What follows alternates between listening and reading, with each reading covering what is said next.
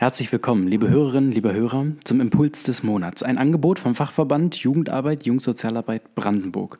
Einmal im Monat präsentieren wir euch einen kleinen Fachvortrag rund um Themen der Jugendarbeit und Jugendsozialarbeit und veröffentlichen das Ganze dann hier über unseren Podcast-Kanal Käffchengefällig. Im Februar 2022 hatten wir Moritz Schwerthelm zu Gast.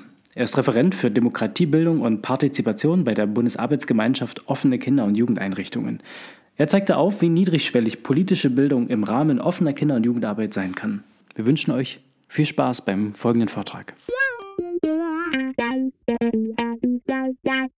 Also nochmal vielen Dank, Sebastian, für die Einführung. Es sind wirklich sozusagen zwei äh, Schwierigkeiten, die mir diesen Vortrag etwas erschweren. Das eine ist, dass wenn man äh, an offene Kinder- und Jugendarbeit denkt, und politische Bildung in dem Zusammenhang hört, nicht immer sofort das eine mit dem anderen verbinden kann, weil man manchmal eher an so ganz klassische Felder politischer Bildung denkt. Ich will aber aufzeigen, äh, dass das doch viel miteinander zu tun hat.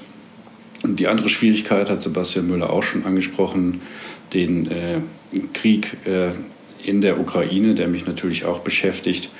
Und wir hören schon, dass das natürlich viele Fachkräfte und viele Jugendliche ähm, beschäftigt und es natürlich auch irgendwie eine starke politische, ähm, einen starken politischen Aspekt hat. Und ähm, ich will mal gucken, ob ich das irgendwie auch mit thematisieren kann, auch wenn das natürlich kein Schwerpunkt sein soll.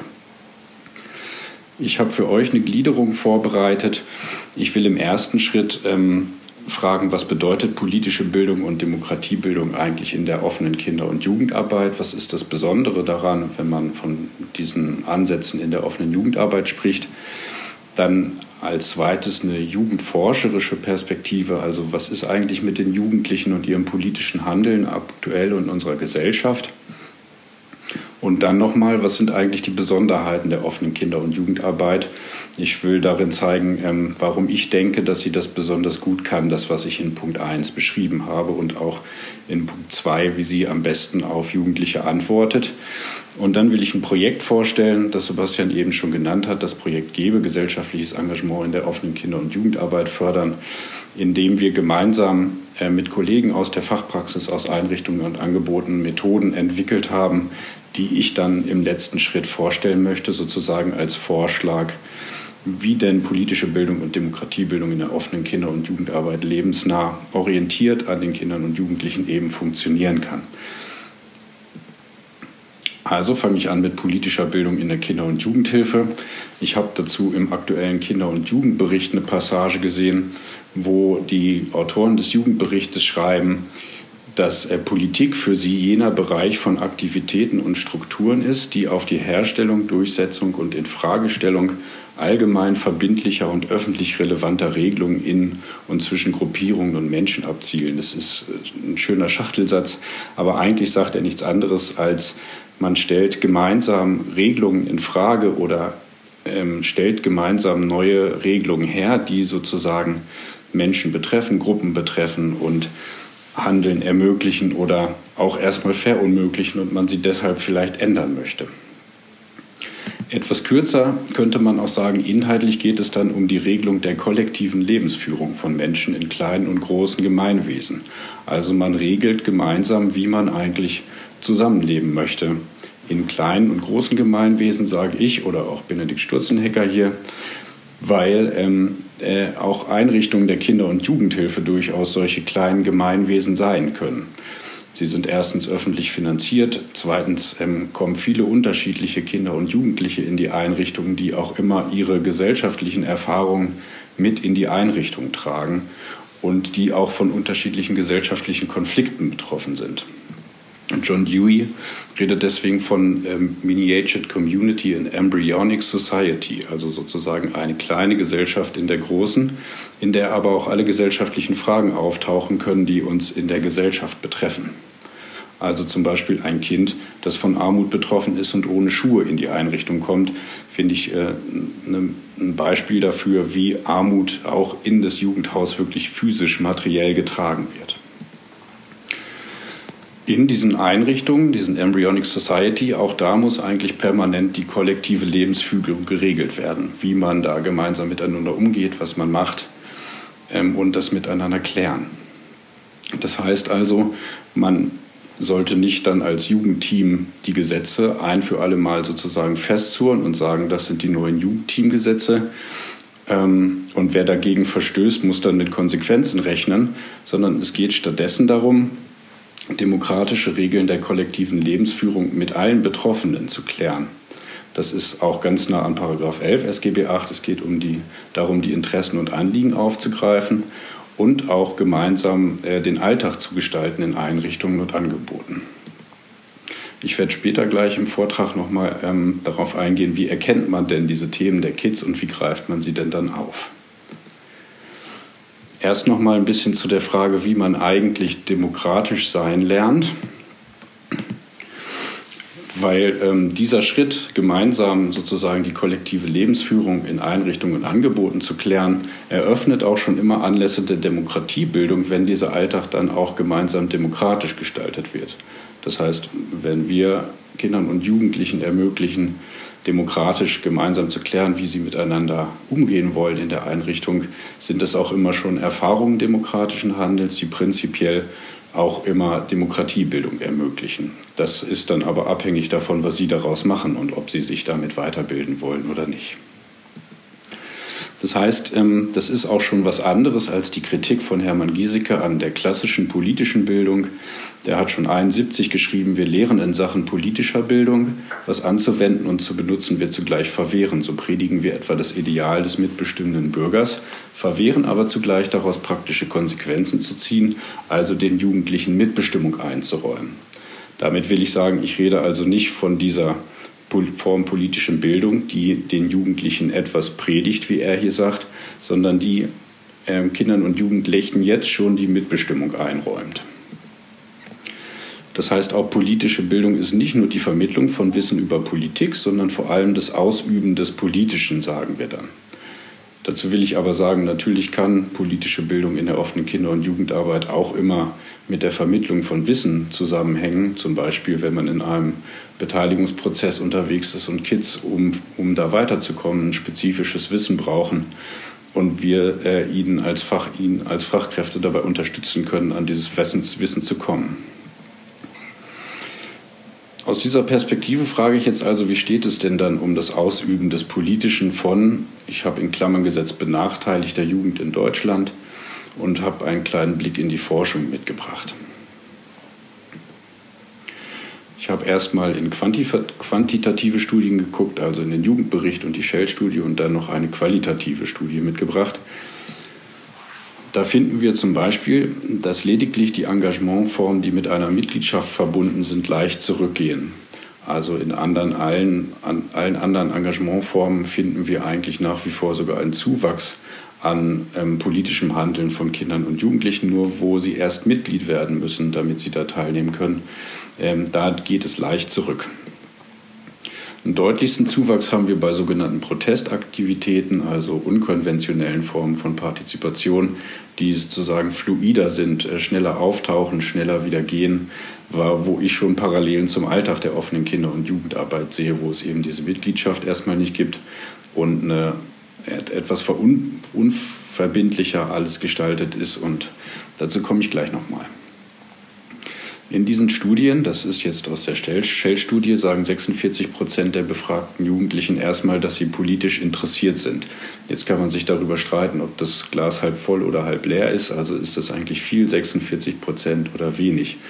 Ich will eher auf ein anderes Ergebnis eingehen, nämlich dass 69 Prozent der Jugendlichen gleichzeitig sagen, Politiker kümmern sich nicht darum, was Leute wie ich denken. Das finde ich eigentlich das interessantere Ergebnis. Also obwohl sie politisch interessiert sind, zur Hälfte sagen 69 Prozent, dass ähm, sich Politikerinnen eben nicht um sie kümmern.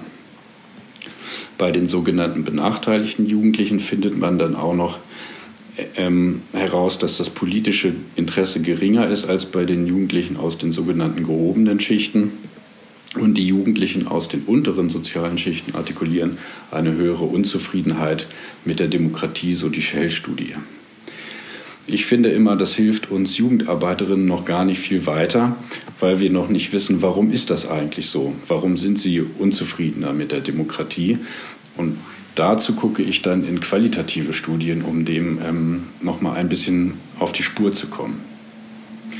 Dazu habe ich eine Studie von Kallenbach und Borgstedt aus 2012 rausgesucht, wo sie explizit ähm, Interviews mit sogenannten benachteiligten Jugendlichen geführt haben, in deren Jugendzimmer gegangen sind und nochmal überprüft haben, selbst wenn sie von sich aus sagen, wir sind politisch nicht interessiert, ob es nicht doch politische Inhalte oder Aspekte gibt, die sie dann doch interessieren, sie die nur als, nicht als solche bezeichnen. Und erstmal finden sie raus, dass diese Jugendlichen über sich selbst feststellen, kein Wort und keine Stimme zu haben. Also sie empfinden sich selber nicht als sprachfähig. Und sie übernehmen zum Teil negative Zuschreibungen und werden so gewissermaßen mundtot gemacht. Also die Autoren sagen, die Kids hören so oft von anderen, sie seien politikverdrossen, dass sie diese Zuschreibung irgendwann übernehmen und selber über sich behaupten, sie seien das. Und deshalb zeigen sie, so die ähm, Autoren, auch nur selten Interesse an zumindest formaler Politik, also der verfassten Politik, den Politikerinnen, Parteien und so weiter. Sie finden dann aber raus, dass Benachteiligte durchaus politische Themen und Interessen haben, wenn man darunter versteht, Ungerechtigkeit im eigenen Umfeld und in der Gesellschaft wahrzunehmen und dazu Stellung zu beziehen, Interesse an Gestaltung von Lebensräumen zu haben und vor allem Sprachrohre zu suchen, die die eigenen Probleme, Sehnsüchte, aber auch politischen und sozialen Interessen artikulieren können, und zwar in ihrer Sprache und mit Bezug zu ihren Themen. Und mir scheint dieses ihre Sprache und ihre Themen in dem Zusammenhang sehr wichtig zu sein. Und dem gehe ich jetzt noch mal ein bisschen weiter nach. Was sind eigentlich ihre Sprachen und ihre Themen? Denn ein Problem, was uns dann häufiger in diesem Zusammenhang begegnet, dass Partizipationsversuche nicht anerkannt werden, häufig, weil sie gar nicht als solche erkannt werden als Partizipation. Weil eben junge Menschen häufig oder oft Handlungsweisen und Aneignungsweisen nutzen, die von anderen Gesellschaftsmitgliedern als Lärm wahrgenommen werden. Ich weiß nicht, ob ihr das kennt, aber ähm, aus meiner Zeit in Jugendzentren habe ich häufig äh, Handlungsweisen von Jugendlichen äh, als Lärm wahrgenommen und gar nicht so häufig darauf geachtet, was sie mir damit eigentlich sagen wollen. Aber damit kommt, da komme ich gleich nochmal drauf. Jedenfalls ist immer schwer zu beurteilen, was eigentlich Partizipation ist und was nicht. Und aber die Entscheidung, was Partizipation oder was zum Beispiel abweichendes Handeln, also Lärm ist, hat dann immer Konsequenzen der Inklusion von gesellschaftlichem und politischem Handeln. Also wenn ich Kinder und Jugendliche beobachte und äh, für mich feststelle, nee, das ist keine Partizipation, das ist abweichendes Handeln, das nervt, das stört, das ist laut, ähm, dann äh, schließe ich sie von vornherein eigentlich schon von allem, was danach kommen könnte an Partizipation und politischem Handeln aus der französische Philosoph Rancière nennt das so schön, er sagt, es gibt ähm, die, die versuchen, politische Reden zu formulieren, die werden aber immer nur als Lärm unvernommen. Er bezieht es auf ganze gesellschaftliche Gruppen, die immer wieder versuchen, politische Reden hervorzubringen, zu formulieren, zu artikulieren, aber andere Gesellschaftsmitglieder hören das immer nur als Lärm. Zum Beispiel könnte man sich das äh, fragen äh, in Bezug auf den öffentlichen Raum. Hier auf dem Foto sehen zumindest die Anwesenden ähm, die äh, Beschmutzung öffentlichen ähm, Eigentums vielleicht. Also hier hat jemand was auf eine S-Bahn gesprayt, Fakogesa steht da drauf. Aber gleichzeitig könnte man sich fragen, ist es nicht auch eine Artikulation politischer Meinung? Was steckt da eigentlich für ein Inhalt drin? Oder hier diese Person, die uns auf dem Foto einen Mittelfinger zeigt, dann könnte man das einerseits als Beleidigung verstehen, aber gleichzeitig vielleicht auch als Beschwerde. Was ich damit sagen will, wenn man das jetzt nochmal auf den Sozialraum bezieht, habe ich ein sehr schönes ähm, Zitat gefunden von dem Kollegen Reutlinger.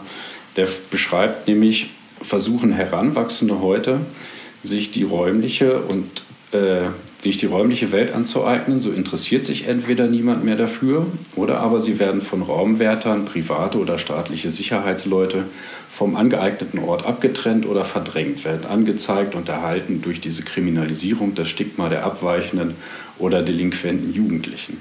Da sich heute niemand mehr für den dahinterliegenden Grund solcher Bewältigungsformen von Kindern und Jugendlichen interessiert, führen Aneignungstätigkeiten nicht zur gesellschaftlichen Integration, sondern zur Verstärkung der räumlichen und sozialen Exklusion. Also, er sagt, weil wir uns äh, nicht auf diesen dahinterliegenden Grund konzentrieren und nicht nochmal schauen, warum machen sie das eigentlich, was sie da machen, führen ihre Aneignungstätigkeiten immer eher zur Exklusion statt äh, zu einer Integration. Damit würde ich aber sagen, Jugendliche sind nicht politikverdrossen, sondern äh, sie werden von politischem Handeln und Partizipation exkludiert. Aus zwei Gründen. Einerseits exkludieren, exkludiert Ungleichheit Jugendliche von politischem Handeln, also je nachdem, wo man aufwächst, äh, aus welcher Familie man kommt, äh, in welchem Stadtteil ähm, man aufwächst, ähm, hat man unterschiedliche Möglichkeiten des Zugangs zu politischem Handeln.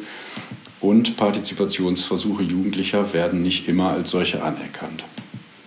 Konsequent wäre da äh, mit aber, finde ich auch, ähm, nicht von politikverdrossenen oder politikfernen Jugendlichen zu sprechen, sondern von jugendfernen politischen und pädagogischen Institutionen, weil diese Institutionen das noch nicht so gut drauf haben, die Partizipationsversuche von Kindern und Jugendlichen zu erkennen und ihre Anliegen und Interessen zu identifizieren. Und damit komme ich jetzt zur Besonderheit der offenen Kinder- und Jugendarbeit, weil ich meine, sie ist eigentlich ein Arbeitsfeld, das das in besonderer Weise eigentlich gut könnte. Weil im ersten Schritt ist die offene Kinder- und Jugendarbeit eben eines der wenigen Arbeitsfelder, das von sogenannten benachteiligten Jugendlichen freiwillig aufgesucht wird und dann auch noch offen für unterschiedliche Gruppen und ihre Themen ist. Also ich spreche hier ja von den allgemein bekannten Strukturcharakteristika der Freiwilligkeit und Offenheit. Und sie hat explizit den Auftrag nach Paragraph 11 eben die Angebote an den Interessen junger Menschen äh, zu orientieren und von ihnen mitbestimmen und mitgestalten zu lassen. Da steht dann auch was von gesellschaftlicher Verantwortung und von sozialem Engagement, aber immer ausgehend von ihren Interessen und ihrer Mitbestimmung und Mitgestaltung.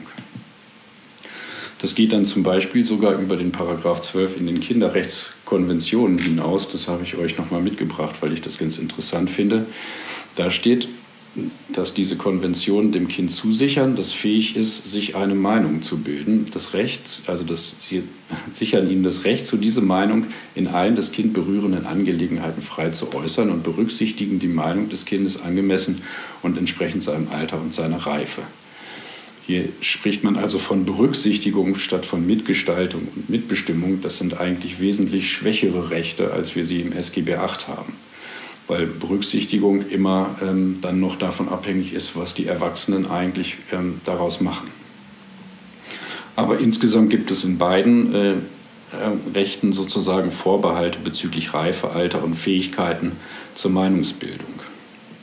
Um das nochmal deutlich zu machen, habe ich hier versucht, auf dieser Folie mal abzubilden, was ich unter demokratischem Parti demokratischer Partizipation verstehe.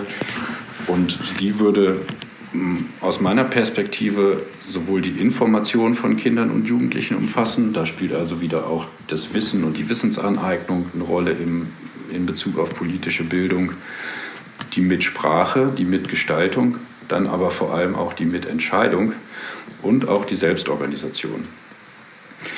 In den meisten Bereichen, in denen Kinder und Jugendliche unterwegs sind, äh, zum Beispiel vor allem auch Pädagogik und aber auch Allgemeingesellschaft, werden sie vielleicht informiert, vielleicht dürfen sie mitsprechen, vielleicht dürfen sie manchmal noch mitgestalten. Aber diese Bereiche der Mitgestaltung, Mitentscheidung und Selbstorganisation, von denen sind sie eigentlich in den meisten Bereichen der Gesellschaft ausgeschlossen. Es müsste also dann darum gehen, die Interessen irgendwie aufzugreifen, ihre Artikulation hörbar zu machen und Partizipation zu ermöglichen und im besten Falle eben auch diese ganzen Formen der Partizipation, also eine Initiierung von Partizipationsprozessen, die alle Formen demokratischer Partizipation umfassen, auch die Mitgestaltung und die Mitentscheidung. Und da stelle ich mir jetzt die Frage, wie macht man das eigentlich genau und welche Interessen und Themen haben Kinder und Jugendliche überhaupt? Und jetzt werde ich nicht in Jugendstudien gucken und sagen, im Allgemeinen haben Kinder und Jugendliche die und die Interessen. Das hilft uns, glaube ich, in der Jugendarbeit nicht weiter, sondern ich zeige euch mal, wie wir im Projekt äh, Gebe eine Methode entwickelt haben, die ganz individuell äh, sozusagen ermöglicht, im pädagogischen Alltag immer wieder Interessen und Themen von Kindern und Jugendlichen herauszufinden und zu erkennen.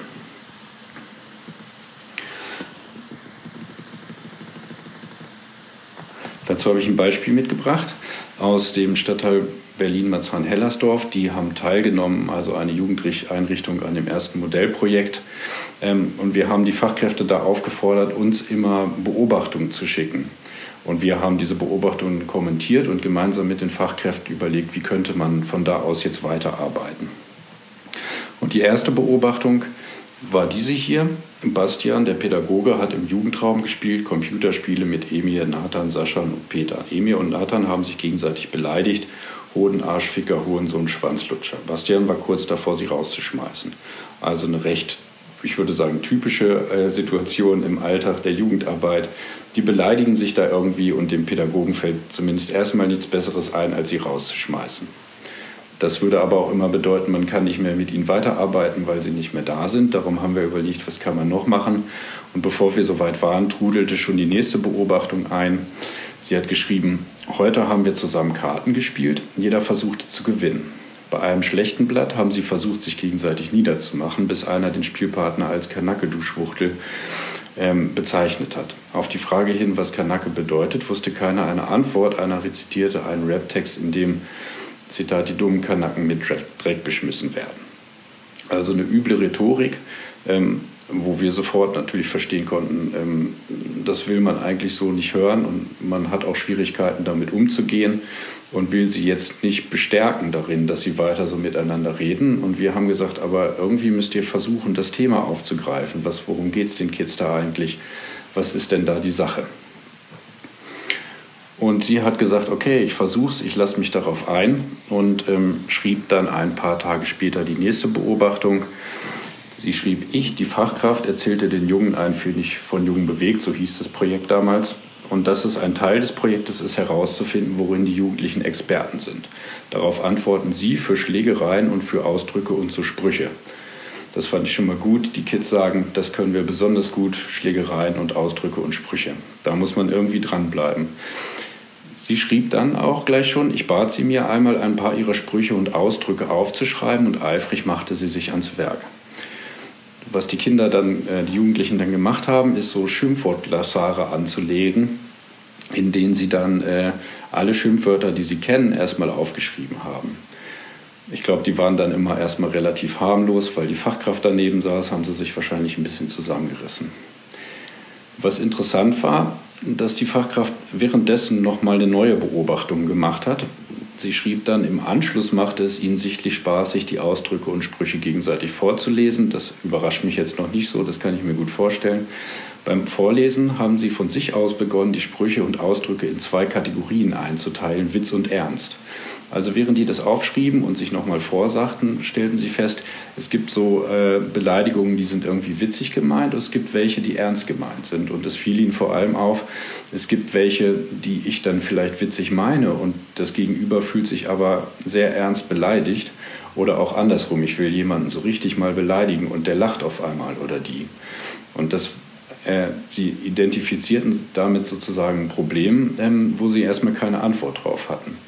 Und man konnte dann beobachten, erzählte die Fachkraft, dass sie immer wieder, wenn sie sich beleidigten, gleichzeitig immer dieses Thema wieder aufmachten und neu verhandeln wollten, war das jetzt eigentlich witzig oder ernst gemeint? Ist das jetzt eine okaye Beleidigung oder eine, die gar nicht geht?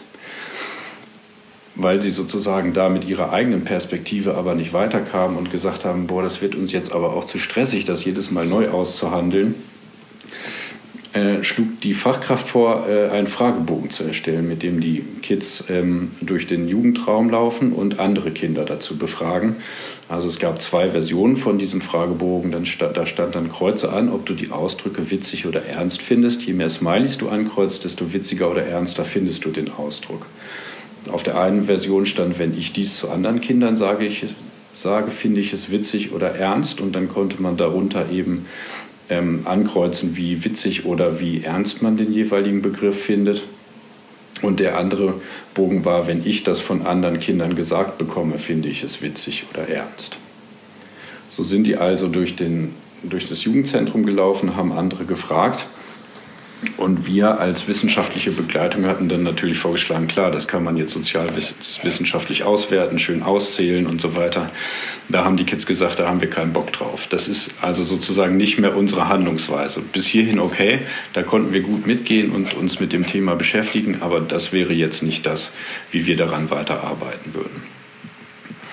Es gab also keine Auswertung in dem Sinne, wir haben stattdessen vorgeschlagen, ähm, diese ganzen ausgefüllten Zettel dann an eine leere Wand im Jugendzentrum zu hängen. Und was man dann beobachten konnte, war, dass immer, wenn es wieder zu diesen Beleidigungssituationen kam, die Kids dann ähm, zu den ausgefüllten Fragebögen gegangen sind und geguckt haben, was sagen denn eigentlich andere dazu? War das jetzt okay? Ist das ein ernster Begriff oder ein witziger Begriff?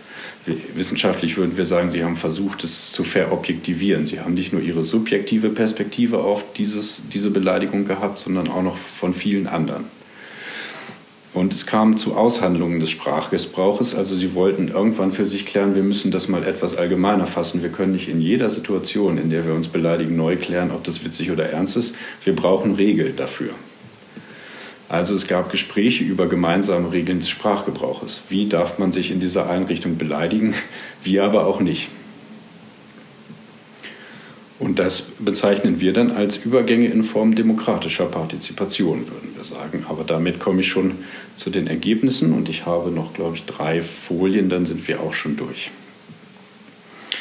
Weil man jetzt natürlich fragen könnte, und das soll jetzt schon demokratisches Engagement sein, darunter habe ich mir was ganz anderes vorgestellt, Kochen für Obdachlose oder was auch immer. Und wir würden sagen, nein, das ist demokratisches Engagement weil die Beteiligten wurden nicht mehr als Problemträger oder Verursacher, sondern als anerkennenswerte Personen thematisiert. Also statt immer wieder zu sagen, ihr sollt euch hier nicht so äh, beleidigen, sonst fliegt ihr raus, ähm, zu sagen, was könnt ihr eigentlich, was ist denn da eure Kompetenz in der Sache, worum geht es euch eigentlich? Durch die Anerkennung ihrer Themen konnten sie sich dann auch als selbstwirksam und sozial wirksam erfahren. Sie haben eine kleine Sozialstudie sozusagen gemacht, auch wenn Sie das selber nicht mehr so nennen würden, und äh, haben sich eingebracht. Ähm, und es wurden eben aus sozialen Chaoten, wie die Fachkraft am Anfang immer sagte, äh, Mitgestalter des Sozialen in dieser kleinen Gesellschaft der Jugendeinrichtung, bis dahin, dass man eben gemeinsam Regeln miteinander aushandelt. Das heißt, aus Objekten pädagogischen Zugriffs wurden Subjekte und engagierte Gesellschaftsmitglieder zumindest in dieser kleinen Gesellschaft der Einrichtung. Es entstand bei den Jugendlichen dann eben auch der Wunsch, nach gemeinsamen Regeln des Sprachgebrauches und nicht, weil es die Fachkraft so entschieden hatte. Also nicht, weil irgendwer gesagt hat, wir müssen das jetzt mal miteinander klären, sondern aus diesem Prozess heraus entstand ähm, das Anliegen, gemeinsam Regeln zu finden.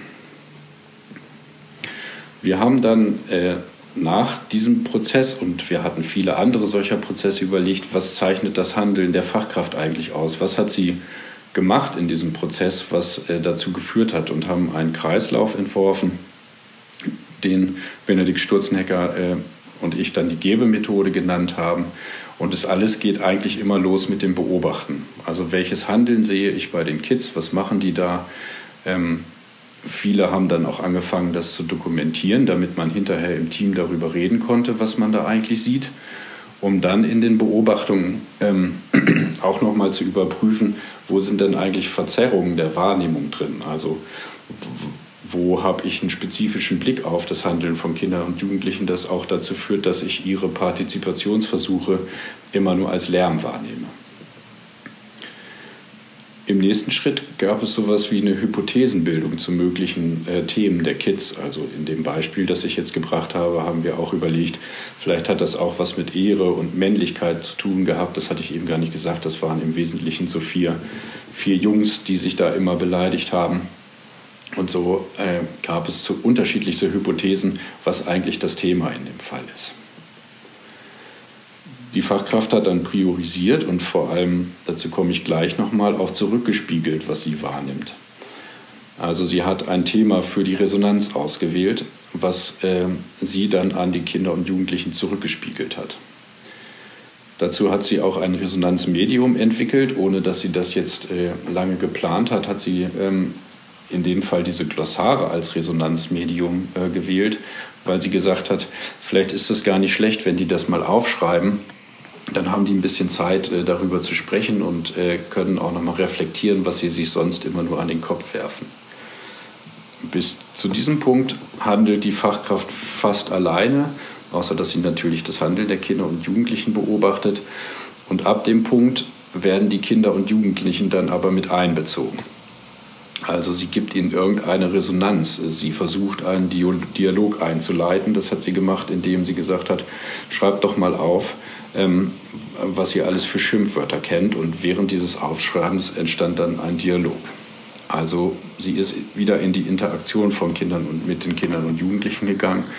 Und das äh, ist in der Methode recht zentral und wichtig, weil wir ja auch viele Fälle kennen, zumindest kenne ich das aus meinem Alltag, ich weiß nicht, was ihr gleich berichten werdet, wo man ganz lange Großprojekte für Kinder und Jugendliche plant, sich ewig einen Kopf macht, ich spitze das vielleicht ein bisschen zu, ähm, und dann irgendwann das Angebot vorstellt den Kids und die sagen, nö, da haben wir jetzt eigentlich gar keinen Bock drauf. Und man hat ganz viel Zeit und Geld vielleicht sogar schon und äh, investiert und die nehmen das Angebot gar nicht an.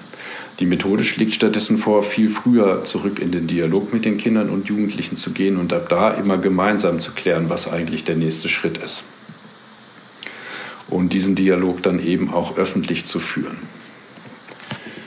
Daraus entstehen dann, wie das Beispiel, finde ich, ganz schön zeigt, immer konkrete Projektschritte, die nach und nach entwickelt werden und immer eigentlich im Dialog mit den Kids. Und immer mit der Grundfrage, wie sie sich öffentlich eigentlich einbringen können in die Einrichtung, aber vielleicht auch in größere Kontexte. Und dabei kann man dann immer auch schon wieder Beobachtungen machen, ähm, weil natürlich die Kids immer in den Projekten auch schon weiteres Handeln zeigen und vielleicht auch schon weitere Themen artikulieren. Und so geht es dann wieder zurück und deswegen sprechen wir eben von einem Kreislauf, der eigentlich dann permanent läuft. Und diesen Kreislauf könnte man jetzt sozusagen als Methode nutzen, den man Schritt für Schritt in der Fachpraxis ähm, geht. Man könnte aber auch überlegen, gibt es nicht ähm, Situationen, Momente, äh, Tage oder Stunden, wo ich das sowieso schon so mache. Also ich bin fest davon überzeugt, viele handeln eigentlich schon so, auch wenn man sich da nicht hinsetzt und sagt, ich beobachte jetzt, beobachtet man vielleicht trotzdem und dann sagt man, ah, was könnte denn da stattfinden? Also man durchläuft diesen Kreislauf manchmal permanent im Alltag der offenen Kinder- und Jugendarbeit und könnte ihn deswegen, glaube ich, auch ganz gut nutzen, um anderen zu erklären, was man da eigentlich macht und warum das professionelles Handeln ist. Jetzt zu meiner letzten Folie, eine kleine Zusammenfassung. Also mit allem, was ich gesagt habe, könnte man dann sagen, die Förderung demokratisch-gesellschaftlichen Engagements ähm, müsste es darum gehen, erstmal die Sprachen und die Themen der Kinder und Jugendlichen überhaupt wahrnehmen zu können und dann zur Förderung aufzugreifen. Dann aber vor allem dialogisch und mit Hilfe von unterschiedlichsten Medien mit den Kids klären, wie man das Thema eigentlich bearbeiten möchte, wie man sich diesem Thema widmet und dann die Adressatin pädagogisch unterstützend ermöglichen, ihre Anliegen in Öffentlichkeiten zu artikulieren und Resonanz von anderen Gesellschaftsmitgliedern dazu zu bekommen. Und wie gesagt, das muss nicht immer gleich die große Öffentlichkeit sein. Das kann sie, der Stadtteil, der Sozialraum, die Kommune. Das kann auch erstmal nur in der Einrichtung stattfinden oder in einer Kleingruppe in der Einrichtung. Und grundsätzlich würde es dann aber immer darum gehen, die Gesellschaft in dieser pädagogischen Einrichtung, aber eben auch die Gesellschaft in der Kommune demokratisch mitzugestalten, mitzubestimmen und mitzuverantworten. Und weil ich jetzt wenig über diese Kommune gesagt habe und den Sozialraum und den Stadtteilen, nur noch den, der Hinweis, dass ich diese Methode auch so verstehe, dass man durchaus auch kommunale Kinder- und Jugendbeteiligung damit organisieren kann. Wenn mehrere Einrichtungen immer wieder überlegen würden, was sind denn eigentlich die Sprachen und Themen unserer Kids, was ist das Gesellschaftliche, das Politische aus ihrer Lebenswelt darin, wie können wir das eigentlich gemeinsam aufgreifen und sie auch äh, gemeinsam in, in äh, ihnen Öffentlichkeit ermöglichen, um ihre Anliegen in Gesellschaft, also zum Beispiel im Stadtteil, ähm, zu äh, artikulieren. Und damit bin ich aber auch schon am Ende und äh, ja, bedanke mich für die Aufmerksamkeit und bin sehr gespannt auf die Diskussion. Das war der Impuls des Monats für den Februar 2022. Gern kannst du auch live an den Vorträgen teilnehmen und im Anschluss an den jeweiligen Vortrag noch mit den Referentinnen und Referenten in den Austausch kommen. Am 22. März geht es um das Thema des erzieherischen Kinder- und Jugendschutzes.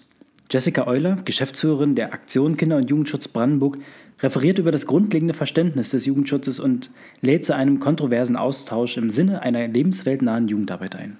Alle Infos findest du dazu auf unserer Internetseite unter www.fjb-online.de.